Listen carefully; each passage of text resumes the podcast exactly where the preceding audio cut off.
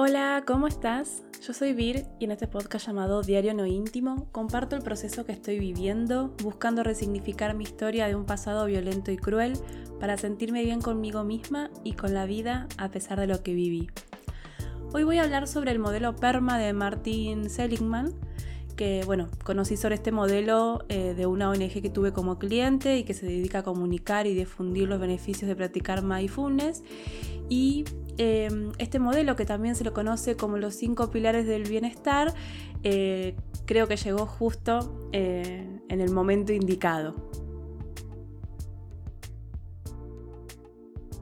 El siguiente episodio está destinado solo para personas adultas. Hago esta aclaración también porque voy a hablar sobre temas que te pueden sensibilizar y quizás estás en un momento en el que preferís no escuchar sobre temas sensibles. Si es así, Pone pausa y hace o escucha otra cosa que te haga sentir bien. Y si te quedas escuchando el episodio, gracias. Muchas gracias. Hola, qué bueno, un nuevo episodio más. Estoy súper contenta, muy motivada porque tengo un montón de ideas y proyectos alrededor de me hace bien escribir y diario no íntimo, que bueno, hasta a veces pienso que no me va a alcanzar el año. porque tan dramática. Bueno, antes de empezar el episodio quiero contar sobre una charla que escuché en el podcast de Aprender de Grandes de Jerry Garbulski. Ay, espero estar diciéndolo bien. Eh, que para quien no lo conoce, es, por ejemplo, que se encarga de armar las charlas TDX del Río de la Plata en Argentina entre otras cosas porque da cursos sobre creatividad, memoria. Pero bueno, tiene un podcast que se llama Aprender de Grandes, que a mí me encanta porque cada semana sube una charla con una persona de, bueno, de diferentes áreas. Y son charlas de una hora, hora y media en adelante. O sea, yo a veces algunas tengo que escucharlas en dos o tres partes. Pero bueno, este lunes que pasó, subió la charla con Silvia Ventolila, que es una psiquiatra argentina que, bueno, que, dedicó su vida y se dedica a, bueno, se dedicó a desarrollar y ahora a comunicar eh, lo que vendría a ser como el manual para ayudar emocionalmente a una persona que está en crisis. Y ella justo explicó eh, en, el, en el episodio, en la charla, esto que mencioné en el episodio anterior, que les contaba lo, lo, importante que es acompañar a una persona cuando está en crisis, como por ejemplo si tuvo un accidente en la vía pública. Entonces esto de acercarse, ofrecer compañía, eh, preguntar qué necesita. Y lo que quiero compartir, que me enseñó la charla, es que en esos momentos a la persona que está en crisis no hay que preguntarle qué pasó o cómo te sentís, porque cuando una persona sufre una, crisis, se activa la percepción de amenaza, que es esto que, es lo que bueno, nos hace huir o paralizarnos. Y, ella explicaba que el sufrimiento, o mejor dicho, el padecimiento, el impacto que va a tener este hecho en la persona, este hecho traumático en la persona, va a depender de cuánto tiempo tenga activada esta percepción de amenaza activa, ¿no? O sea, cuánto tiempo tenga activada esta percepción de amenaza. Y bueno, que de hecho lo, pone junto con lo que es el estrés postraumático, ¿no? Esto que no me acuerdo si en algún episodio lo debo haber mencionado, seguramente sí, con lo de del accidente. Pero eh, nada, es, la verdad que el estrés postraumático es un trastorno horrible, porque tenés pesadillas, hay sonidos que te activan el miedo, sonidos, olores, imágenes, bueno, en fin. Em, porque bueno, no es solo que, lo que importa es que la persona corte con esta percepción de la amenaza, sino también como que recupere el control interno perdido, ¿no? Que es esto que, bueno, que en, un momento de crisis sentís que no podés controlar nada, ni siquiera tu cuerpo. Y algo que, menciona también es que ella no está de acuerdo con, con esto de contar una y otra vez sobre un hecho traumático, porque hay lo que se llama memoria traumática y que no es que cuando hablas de lo que sufriste lo recordás, sino que lo revivís. Y es por esto que em, es tan difícil a veces contar lo que una vivió, porque cuando lo contás es volver a pasar por la situación. Ella menciona que muchas veces lo que es el consumo y abuso de sustancias tiene que ver con justamente eh, querer tapar eso que sentís al revivir lo que te pasó. Eh, que, a veces no es solamente tener que contárselo a otra persona, está en tu cabeza, ¿viste? Que te estás como una y otra vez. Y, y en parte, o sea, tiene razón, porque por ejemplo, yo doy fe, porque en toda mi adolescencia y bueno, un par de años más, hice eso muchas veces, eh, como de querer tapar lo que me pasó eh, con, nada, una serie de, eh, de adicciones. Y, y bueno, nada, ella, entonces ella menciona que, por ejemplo, si no es en un espacio terapéutico que esté controlado, no aconseja revivir hechos traumáticos. No sé si es porque como la charla, por más que puede durar dos horas, igualmente estás como controlando lo que decís por el tiempo. Eh, yo después de escuchar la charla de, ella, la escuché dos veces, eh, como que me quedé con muchas ganas de hablar con ella, eh, porque bueno, yo entiendo lo que dice, pero me pasa que a mí también siento que a mí me ayudó de alguna manera a ir como escribiendo todo lo que fui viviendo en esos años. Y, y ahora también me ayuda a seguir escribiendo y contando, por ejemplo, el episodio pasado, lo del accidente. No sé si será porque ya no tengo estrés postraumático quizás, o porque tengo como otro objetivo al contarlo, que es esto de querer resignificarlo. Que ojo, igualmente yo tengo mi espacio terapéutico semanal con mi psicóloga y una de las cosas que digo y, y, que pongo también en el blog es que la escritura terapéutica no reemplaza un espacio psicológico. O sea, la escritura terapéutica es una herramienta, pero cuando estás atravesando un momento difícil, doloroso y te sentís mal, con mucha angustia, con mucha ansiedad o con mucho miedo, en esos momentos la recomendación es que busques una profesional de la salud mental. Y, seguramente con ella o con él sí, sí, vas a poder ir trabajando el trauma de diferentes formas y, y una de ellas puede ser la escritura. Eh, pero bueno, me quedé con, con, esta duda de la charla y ahora, bueno, me doy cuenta hablando que podría buscar videos o charlas que dio o si tiene una web, eh, a ver si encuentro más sobre eso. Em, que bueno, igualmente, porque a mí lo que pensé dije, ay, pero yo lo hago, pero... Y entonces, eh, como que me, me entró dudas. Pero bueno, igualmente la idea que tengo sobre lo que hago en, mi blog y, con este podcast no, no es que revivas un trauma una y otra vez, sino que bueno, sé que en muchos casos cuando pasaste por un trauma o algo que te dolió mucho, soles como desconectarte de tus emociones, de tus, de, tus deseos y, y, lo que busco compartiendo mi experiencia y mi proceso eh, es en parte primero como mostrar que te pudieron haber hecho mucho daño en tu vida y que eso te duele mucho, pero que no significa que tenés que sufrir toda tu vida. Y porque e, eso para mí es muy importante. Yo creo que em, eso es lo que más quiero compartir. Eh, que, que, que, a pesar de, de haberla pasado muy mal en los primeros, no sé, 30 años, no, bueno, eh, fuera de broma, o sea, por más que la pude haber pasado muy mal en la, niñez y en la adolescencia, dos etapas muy importantes de la vida, em, acá estoy, ahora, em, resignificando mi historia, que entendiendo que hay cosas que me van a seguir doliendo, cicatrices que no van a cerrar, pero aprendiendo a conectar conmigo misma, con mis emociones, con mis pensamientos, con mis deseos, para, eh, para de alguna forma eh, vivir esa vida que siempre soñé. Y, bueno, y en segundo lugar es como mostrar a la escritura eh, como esa herramienta poderosa que nos ayuda en el camino del autoconocimiento. O sea, a mí me, me ayudó y me ayuda. Eh, ay, bueno, que me fui por las ramas. Em, dejé en la página del episodio anterior el link de la, charla de Jerry con Silvia por, por si querés escucharla.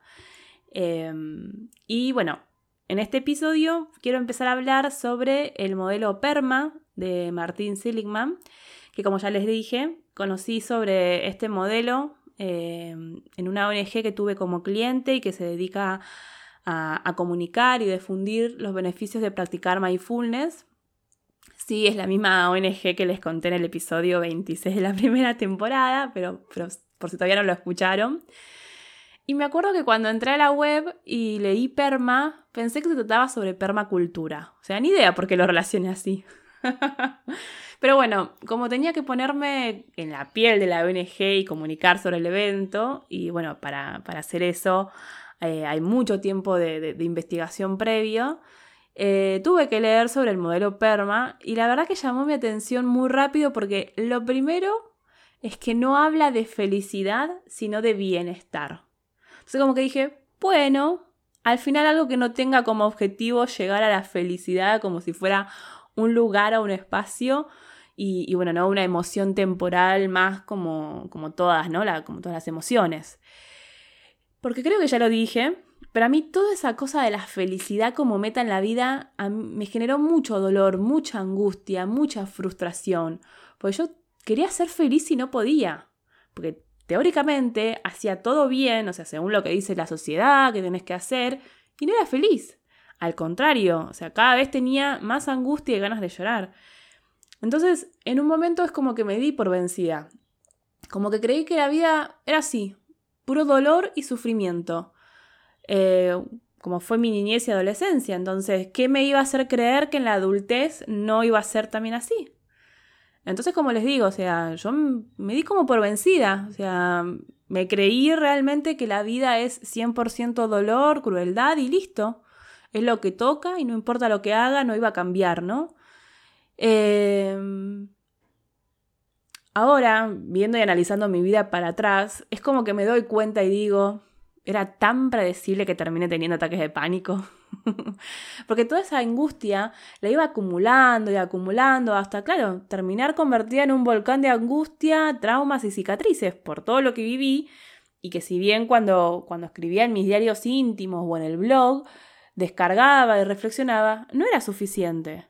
No era suficiente porque además de que, o sea, no era algo al, que tampoco podía destinarle mucho tiempo, sino que no tenía las herramientas como para, procesar todo lo que tenía adentro eh, durante, o sea, años y años.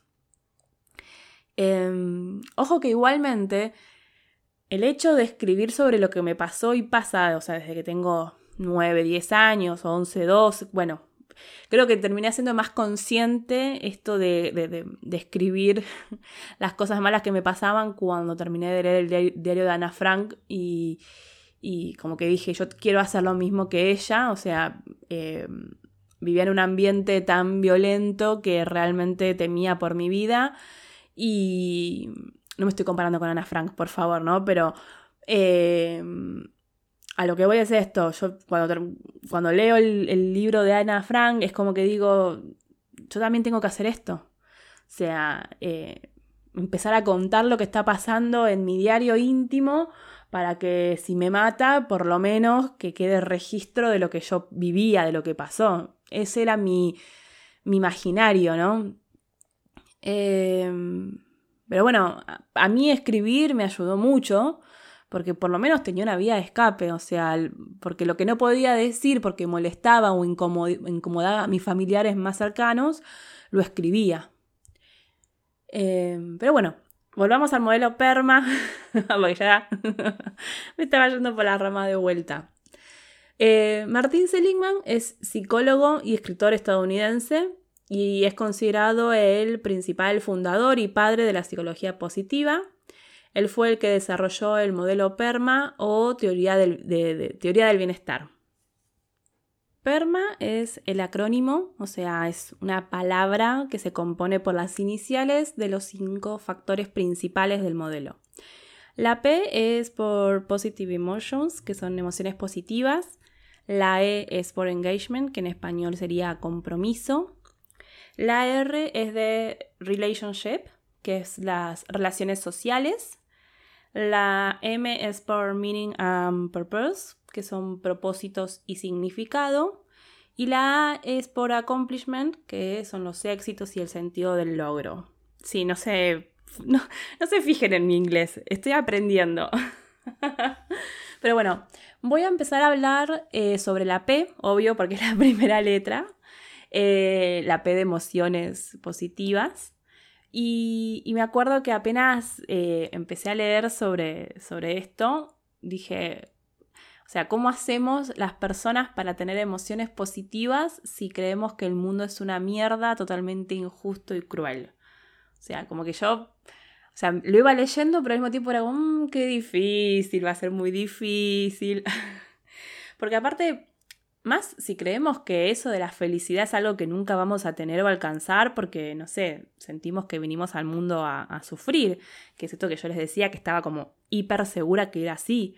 Eh, creo que también ya lo he contado, pero yo recién en febrero del 2018, o sea, van a ser cuatro años en unas semanas, eh, dije, o, que, o sea, no es que lo dije, sino que realmente lo sentí y empecé a creer que yo también me merezco que me pasen cosas buenas. Pero si no, antes de febrero del 2018, yo estaba segura que, que, estaba creída que había venido al mundo a sufrir, que el mundo era una mierda, que el mundo era cruel, que el mundo es injusto y, y que nada. O sea, vivía en piloto automático creyendo eso, que, que había venido al mundo a sufrir. Eh, por eso es muy importante también como conectarte con tus emociones, por más que sean emociones así como esta que estoy diciendo yo, porque es como también, eh, como sería como el inicio de un ovillo de lana que después va a tener que ir desarmando, pero, pero cuando después podés eh, ir a, un espacio terapéutico con una psicóloga, con un psicólogo, eh, nada, está buenísimo como poder decir esto, ¿no? no, sí, vengo porque creo que el mundo es una mierda. pero bueno, cuando, cuando, no sé, la pasaste muy mal en, tu vida, es totalmente entendible que cuando te hablan de emociones positivas, pongas caras de me estás cargando. Y, bueno, nada, es lo que a mí me pasó.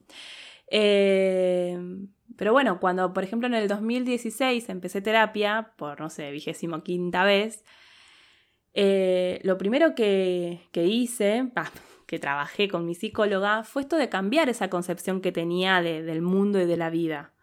Eh, y no fue fácil, porque yo empecé terapia en el 2016, porque en menos de seis meses me había separado de mi pareja con 10 años de relación y se había muerto Pioja, que, mi perra de 10 años, que, bueno, después de tres meses de lucharla contra un tumor en el cerebro. Y bueno, sumémosle que me había quedado sin un lugar donde vivir, no tenía trabajo estable, o sea, realmente estaba profundamente sumergida en un pozo de lodo. Pero bueno, durante el 2017 fui como intentando eh, ceder y valorar las cosas buenas que me habían pasado en los últimos años y lo que estaba viviendo en ese entonces. Y, y lo que aprendí, también gracias a la terapia, fue eso de catalogar las emociones como buenas o malas. O sea, es decir, yo lo que hacía, que es lo que hacemos la mayoría de las personas, es catalogar las emociones como buenas o como malas.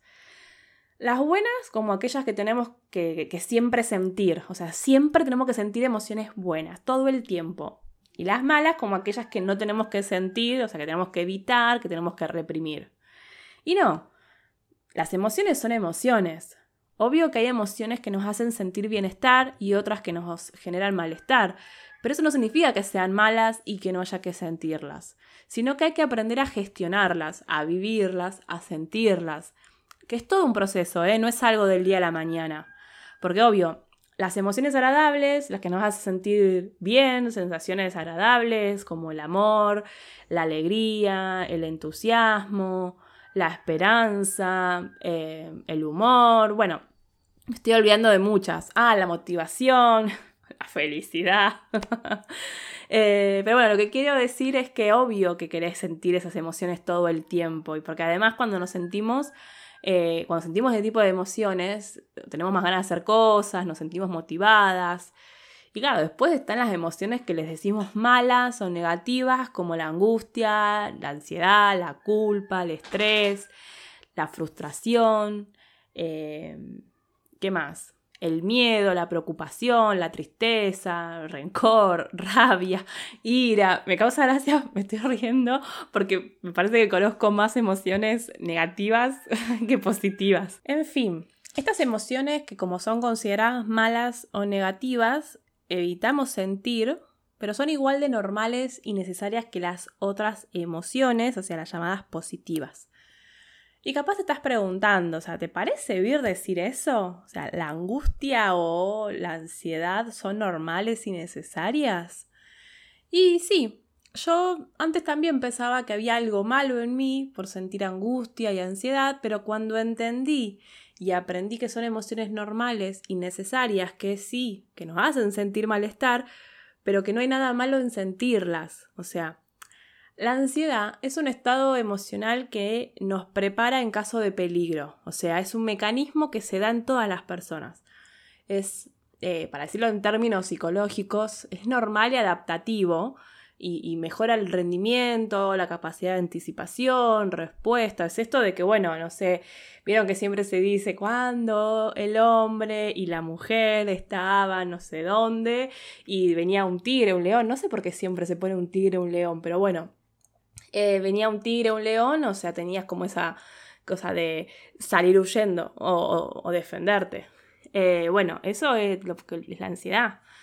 Y, bueno, el tema está cuando deja de ser normal la ansiedad. O sea, que, cuando, o sea, que la ansiedad deja de ser normal cuando se convierte en una preocupación y, tenés miedos intensos, excesivos, continuos, eh, sobre todo ante situaciones cotidianas. O sea, y, bueno, también esto de cuando la, respuesta que da nuestro cuerpo eh, y nuestra mente es desproporcionada o, exagerada frente, bueno, a hechos que no suponen, no suponen ninguna amenaza.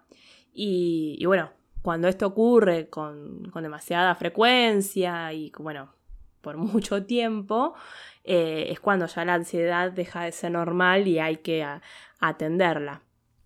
Por ejemplo, eh, lo que conté cuando tuve ataques de pánico, cuando por ejemplo ese día en mi trabajo no pude salir del baño porque realmente tenía miedo. Y esa, esa ansiedad empezó cuando a la mañana no me pararon tres colectivos. Y eso para mí era como, no sé, o sea, era saber que ese día la iba a pasar mal en el trabajo porque iba a llegar cinco minutos tarde y esos cinco minutos tarde se iban a traducir en maltratos y, bueno, en fin, el problema en ese momento no era la ansiedad en sí, el problema eran los maltratos y destratos en el trabajo. O sea, la ansiedad lo que me estaba mostrando en ese momento era cuál era el problema. La verdadera amenaza no era la ansiedad que yo sentía porque no me pararon tres colectivos, era el trabajo, o sea, esa picadora de carne y ganas de vivir total. no lo digo yo, ¿eh? O mejor dicho, no lo digo solamente yo. Hay muchas personas que comparten el mismo sentimiento por ese trabajo. Pero bueno, eh, la ansiedad no solo nos muestra situaciones o personas amenazantes, porque también se presenta en, desafíos, como cuando, cuando vas a rendir un parcel en la universidad. O sea, ¿Quién no rindió ansiedad antes de ir a rendir un parcial? o sea, en mi época de la universidad yo vivía con el estómago descontrolado casi todos los días. Y, la angustia es igual, es una señal, es una alarma de que algo no está bien. Obvio, el problema es que si no estás conectada con tus emociones, si no estás conectada con vos misma y con tus sensaciones y reacciones, sentir angustia es una mierda es que igual sentir angustia es una mierda por más que estés conectada, ¿eh? O sea, no la estoy romantizando. Eh, porque yo ahora me siento muchísimo más conectada conmigo misma y cada vez que siento angustia también es una mierda, ¿eh?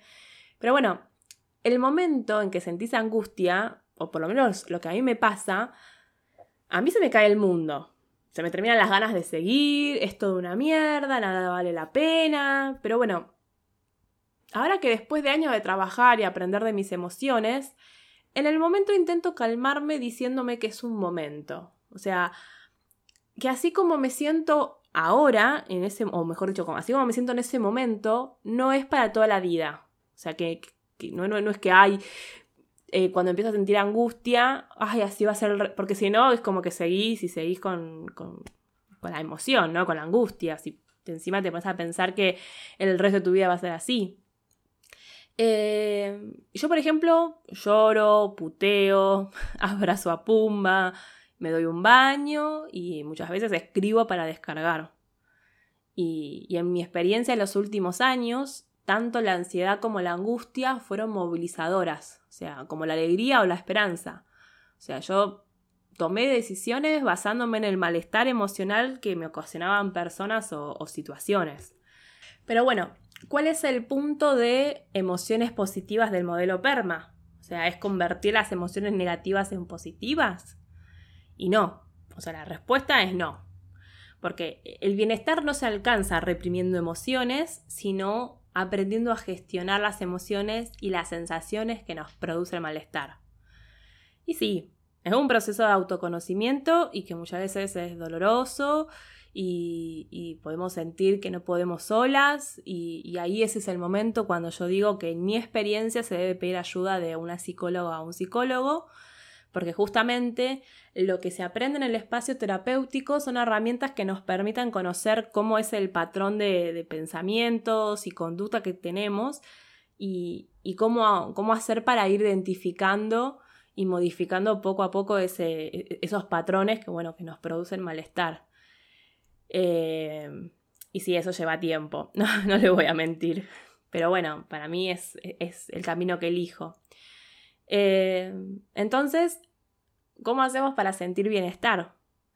Y lo primero es reconocer y aceptar que no podemos controlar todo lo que nos pasa en la vida. Pero lo que sí podemos hacer es hacernos cargo de que durante el día haya personas, cosas, situaciones que nos hagan sentir bien, que nos hagan sentir emociones agradables y sensación de bienestar. Porque, por ejemplo, yo no puedo controlar eh, como pasó después de la ola de calor que hubo en Buenos Aires y gran parte de Argentina, que se cortó la electricidad durante dos días. Eh, yo no lo puedo controlar, porque no soy la dueña de la empresa de energía. Ya quisiera. O no, no, en verdad no. Debe ser un lío total, ¿no? Pero el primer día que se cortó la, electricidad, la luz, la pasé re mal. Porque claro, encima era lunes. Yo tenía todo organizado porque justo era un comienzo de semana con muchas tareas laborables y me había pasado el fin de semana como armando tipo reloj suizo para cumplir con todas las obligaciones, reuniones, cursos, bueno. Entonces, claro, se cortó la luz y me agarró un ataque de ira total. O sea, ira, que se convirtió en llanto, en insultos, hasta que, bueno, hasta que mi pareja me hizo ver que la estaba pasando mal sin sentido, porque yo no podía hacer nada para que vuelva la electricidad. O sea, no, no, no, no era algo que dependía de mí. Así que cuando volvió la electricidad, que fue como a las 6 de la tarde eh, de, ese, de ese día, ese lunes, me bañé, me preparé mate y bueno, me puse a hacer el curso de inglés que me anoté para este año. o sea, ni siquiera es que me puse como loca a querer trabajar y resolver todo lo que no pude hacer durante el día, hacerlo en una hora. O sea, no, no, entendí que ya estaba, ya estaba el día ya había pasado y que bueno, me merecía más hacer algo que quiero hacer hace mucho tiempo que ponerme con las obligaciones, ¿no? Y después del martes tuve electricidad lo más bien, bueno, como corresponde, ¿no? Ponele. Y me dediqué parte del día a volver a organizar toda la semana entre el martes y el miércoles. Bueno, el miércoles me despierto, hago la rutina de la mañana muy tranquila, que mi rutina es me levanto, eh, tomo agua, medito, estiro, hago algunas posturas de yoga y escribo. Eh, a veces es al revés, tomo agua, escribo, medito y hago ejercicios, pero bueno, depende del día y veces cómo lo haga. Pero bueno, hago toda mi rutina de la mañana muy tranquila y a las 9 de la mañana, cuando voy a aprender la compu, no termino de poner la clave para ingresar, ¡pum! Se corta la electricidad de nuevo. Em, me fijé en la página de, del ENRE, que es la entidad que controla las empresas de electricidad. Ah, ¿por qué eso? El lunes el problema era que entraba a fijarme y todo el tiempo decía sin datos, o sea que no había horario ni fecha estimada de, de restablecimiento del servicio. Y eso a mí me ponía loca, era como, no, para, nos van a tener 10 días sin electricidad seguramente. bueno, y el miércoles sí había y decía que iba a ser como a las 3 de la tarde. Así que agarré el teléfono, avisé de nuevo a mis compañeras de trabajo y clientes eh, que estaba sin electricidad. Me puse un episodio de podcast que hacía días que quería escuchar y me tiré en el sillón con el mate. y después, por ejemplo, me puse a cortar verduras para hacer una lasaña. Eh, obviamente cuando volví a la electricidad porque eh, acá en casa tengo todo eléctrico, o sea, no tengo gas natural ni uso gas envasado. Así que cuando se corta la luz, eh, usamos el anafe que llevamos en los viajes, que nos sacan de apuro, como por ejemplo para calentar el agua para el mate. Pero bueno, con todo esto que, estoy contando, lo que quiero compartir es que esto mismo es lo que entendí de la letra P de PERMA, y las emociones positivas. Ojo, no digo que sea fácil. O sea, en menos de 72 horas tuve dos reacciones completamente diferentes hasta ante una misma circunstancia que yo no podía controlar. Y no digo que la próxima vez que se corte la electricidad capaz vuelvo a putear y llorar, aunque bueno, lo que hice, eh, por ejemplo, lo, lo que hice el día después de, estos dos cortes fue como hacerme un orden de los libros, una lista de los libros que quiero leer y los podcasts que quiero escuchar en caso de que se corte la electricidad. O sea, es como, como un kit de emergencia emocional. Porque es eso, eh, es conocerse, identificar cómo reaccionar ante cada situación y conocerse para justamente tener a mano eso que te va a ayudar a pasar por el momento. Que ya les digo, puede ser una persona, un ser vivo, por ejemplo, como les digo yo, mi perra, Pumba. Em, la rubia Robin también, pero ellos son gatos y como que eh, son ellos los que vienen a pedir mimo. Yo no puedo hacer lo mismo. no hay una relación recíproca. pero bueno, también un cuaderno para escribir, una playlist eh, con temas que, para escuchar, un libro, un té preferido que, te guste tomar. Y sobre eso se trata la letra E de PERMA, pero por hoy dejamos acá, porque, o sea, ya sé que quedan el resto de las letras de las palabras del método PERMA, pero bueno, voy a ir explicando en los próximos episodios, o sea, porque sí, seguramente sean más de uno, porque veo que tengo bastante para hablar de cada uno. no sé qué me hizo pensar que podía explicar los cinco pilares en media hora. Em, antes de terminar, quiero dejarte con una pregunta que te invito a que la pienses, que la reflexiones y que si tenés ganas y querés la puedas contestar. No hace falta que publique la respuesta ni me la envíes. Obvio que si quieres hacerlo, podés y me encanta. Eh, pero esta pregunta es un ejercicio, que es un ejercicio de una serie que vengo compartiendo en el blog, que yo la llamo Preguntas para conocerte. ¿Qué son eso? Preguntas que te inviten a conocerte. Y como en este episodio estuvimos hablando de las emociones positivas y de las otras, te invito a mm, recordar la última vez que frente a una situación que vos no pudiste controlar y sentiste malestar emocional, ya sea bronca, angustia, ansiedad, eh, que ahora a la distancia pienses si podrías haber actuado diferente. Actuado diferente para minimizar ese malestar emocional, ¿sí? No estoy pidiendo que, o sea, pases a ser de, no sé, un volcán de ira a Gandhi meditando sin que le importe nada. No, o sea, es minimizar el, malestar. Em, o también puede ser, o sea, cómo te hubiera gustado reaccionar diferente como lo necesitas, o sea, como lo hiciste, y qué necesitas para que la próxima vez puedas reaccionar así. como les digo, o sea, yo identifiqué, se me corta la electricidad, ¿qué hago? O sea, yo dije, ah, bueno, sí, si supiera bien qué libros quiero leer para tenerlos ya descargados en la tablet, quería estar igual cargada, o sea, ahora, por ejemplo, trato de todos los días como ir fijándome que, esté cargada la tablet, que no, o sea, que no se me descargue al, 100%. Eh, y bueno, esto, ¿no? O sea, como ir conociendo cuáles son esas cosas que ante una ante un momento así adverso, o sea, eh, y que no puedo controlar, pueda de alguna forma minimizar ese malestar emocional. Obvio que estoy hablando de situaciones como las que conté recién, que se cortó la luz, y no estoy hablando de aquellas situaciones en las que recibís malas noticias como fallecimientos o situaciones extremas, porque estamos hablando ya de, algo muy difícil y doloroso y que la reacción que tengas es, la correcta. O sea, en esos momentos, de verdad, no sé, yo no me animo a decir cómo, cómo hay que... Porque ni yo sé cómo, cómo actuar. Pero bueno, me refiero a situaciones como digo, esto de cortar la luz, eh, si se te cancelan un turno. Em, lo que entiendo del modelo PERMA y la teoría del bienestar y esto de las emociones positivas es como aprender a que dominen más las emociones agradables que las desagradables. Y en parte tiene que ver con la concepción que tengas de lo que te pasa día a día. O sea, si todo es una mierda, si todo lo malo todo te pasa a vos y así, eh, o sea, que tengas pensamiento de ese estilo, es obvio que vas a sentir malestar y desánimo.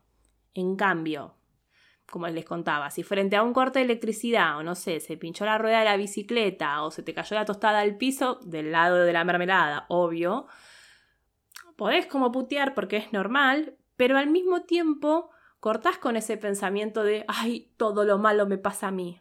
Y listo, cambias el plan. Eh, bueno, tampoco es que es listo, mágico, o sea, ya les digo, es un trabajo. Y hay a veces que a mí me sale y a veces que no. Pero sí es verdad que, la, que, la, que cuando empecé a dejar de, eh, cuando me pasa algo así, no sé, vuelvo, ¿no? Con este eh, ejemplo de la tostada que se, te, que se te cae siempre del lado de la mermelada. En vez de eh, ir levantándola, o sea, obviamente yo puteo, ¿no? eh, dale. no, no voy a putear porque si no me censuran, pero antes yo qué hacía, ay, todo me pasa a mí, todo es una mierda, todo es malo, ya está, el día es una mierda, va a ser todo horrible. O sea, y yo me, me montaba en esa y pasaba todo el día, pero porque pasaba todo el día sintiéndome mal, pero porque yo ya había como pensado, o sea, yo ya había no decretado en el sentido como que vos podés decretar qué cosas te van a pasar, pero en parte sí, porque como si vos ya estás a la mañana empezando, empezando pensando que el día es una mierda, pues te cayó la tostada al lado de la mermelada, y después, aparte, porque esto lo hace el cerebro, la mente, vas a estar como súper sensible y atenta a todo lo malo que consideres como para poder comprobar tu teoría de que el día va a ser una mierda, pues se te cayó la tostada. Em, entonces, cuando yo empecé como a, bueno, sí, se cayó la tostada, listo, la doy vuelta, ah, vení, pumba. es mi aspiradora. o no, o bueno, o lo limpio, depende de lo que se me haya caído, viste, a veces se lo doy a pumba, ¿no? Em, cuando empecé a dejar de, decir eso de que ah, todo es una mierda, el día es una mierda, es verdad que como que un poco corté con, el malestar, ¿sí? Em, y además, qué sé yo, pero cuando te pasan situaciones extremas, no vas a estar debilitada emocionalmente.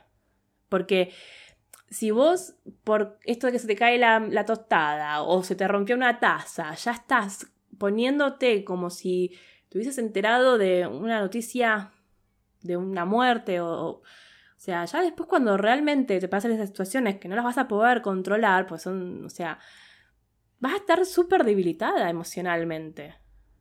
Porque además, lamentablemente, esas situaciones, o sea, te terminan, o sea, estoy hablando de situaciones extremas, ¿no? O sea, como esto de, muy dolorosas. Las situaciones se terminan como poniendo en perspectivas de cuáles cosas son importantes y cuáles no. Porque como que decís, ay, no sé, ponele, yo que me estaba preocupando por la tostada y mira lo que pasa ahora, que, que es irreversible cuando fallece alguien, ¿no? Pero bueno, quizá me estoy yendo muy por las ramas. Em, bueno, ahora sí, hasta acá llegamos por hoy. Gracias por estar del otro lado, por escucharme, por escribirme. Me encanta que me escriban sobre lo que pensaron o sintieron a escuchar el podcast.